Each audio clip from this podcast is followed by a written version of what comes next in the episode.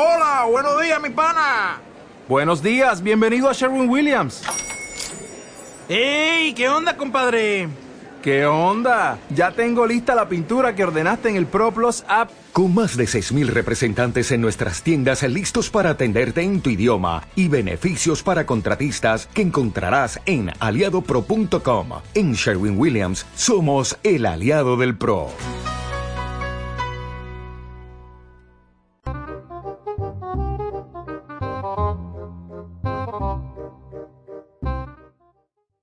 Doy la bienvenida a Psicología y un café, un podcast que surgió de las ganas de acercar a toda la gente ciertos conceptos e ideas que existen dentro de la psicología y el mindfulness para que puedas tener más herramientas para continuar en tu día a día. Yo soy Sandra Tamés, psicóloga social con estudios en tanatología y perspectiva de género. Y en estos 10, 15 minutos quiero tomarme un café contigo para comentar todo esto que a veces nos cuesta tanto procesar. Ven, siéntate aquí, trae tu café y platiquemos.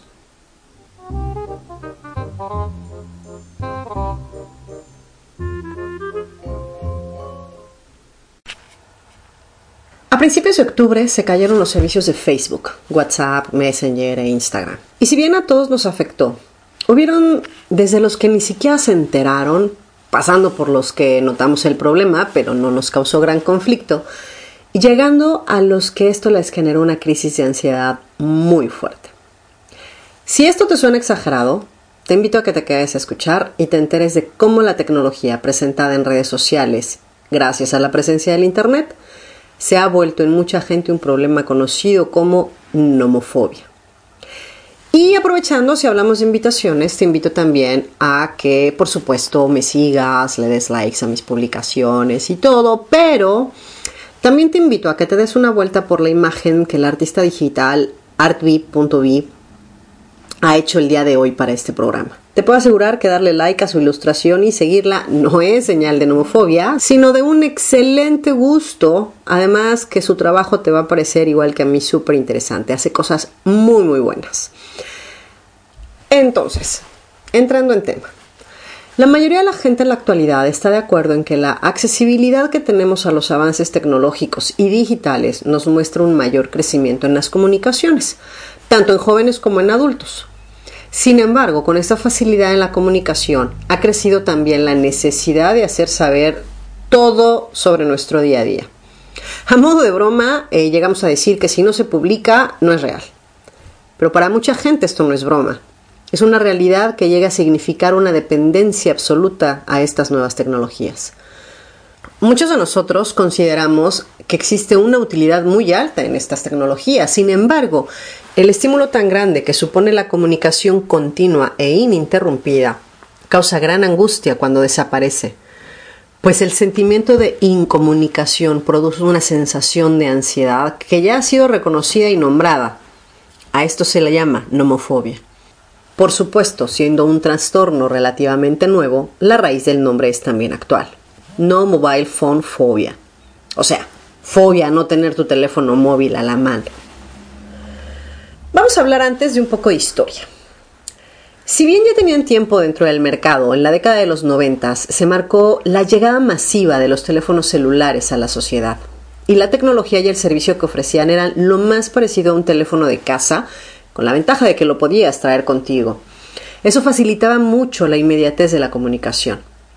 La colaboración entre Samsung, Ericsson, Motorola, Siemens y Alcatel dieron llegada a la tecnología 2.5G que incluyó en los dispositivos móviles el sistema EMS, Enhanced Message Services, que básicamente era un servicio de mensajería que permitía incluir algunas melodías e iconos.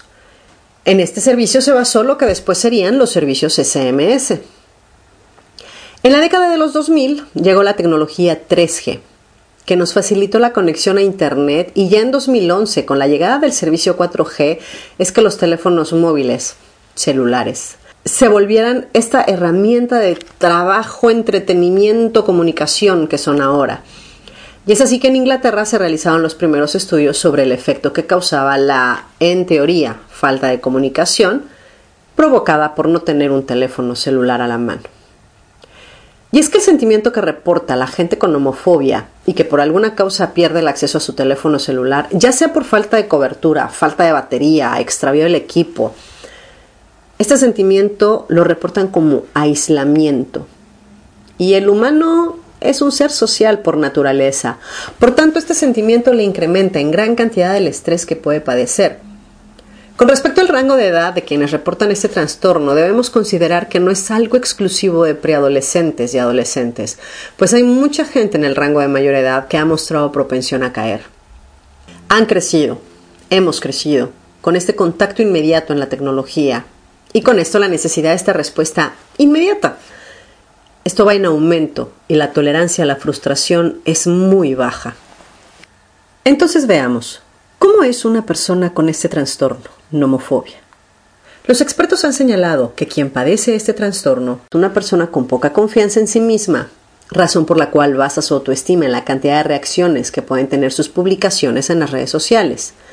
También dicen que carece de habilidades sociales, y es por esto que vemos que la gente con dependencia al teléfono móvil sufre porque su mundo real está dentro de su teléfono celular, y a mucha gente esto le puede parecer muy extraño, sin embargo, Recordemos que dada la cantidad de aplicaciones que existen y que pueden ser instaladas en un smartphone, es que no se necesita nada más que acceder a tu equipo y ya tendrás la interacción con Facebook, Twitter, Instagram, TikTok, YouTube, etc.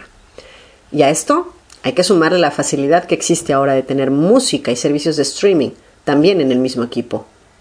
O sea, ya no necesitas más que un solo aparato para tener todo lo que quieras. El tiempo de espera que implica conectarte a una computadora o moverte a donde se encuentra la televisión o el videojuego ya no es necesario. Es por esto que los síntomas que solemos encontrar en las personas con homofobia son dolor de cabeza, dolor de estómago y sobre todo la sensación de ansiedad, taquicardia, nerviosismo excesivo y pensamientos obsesivos.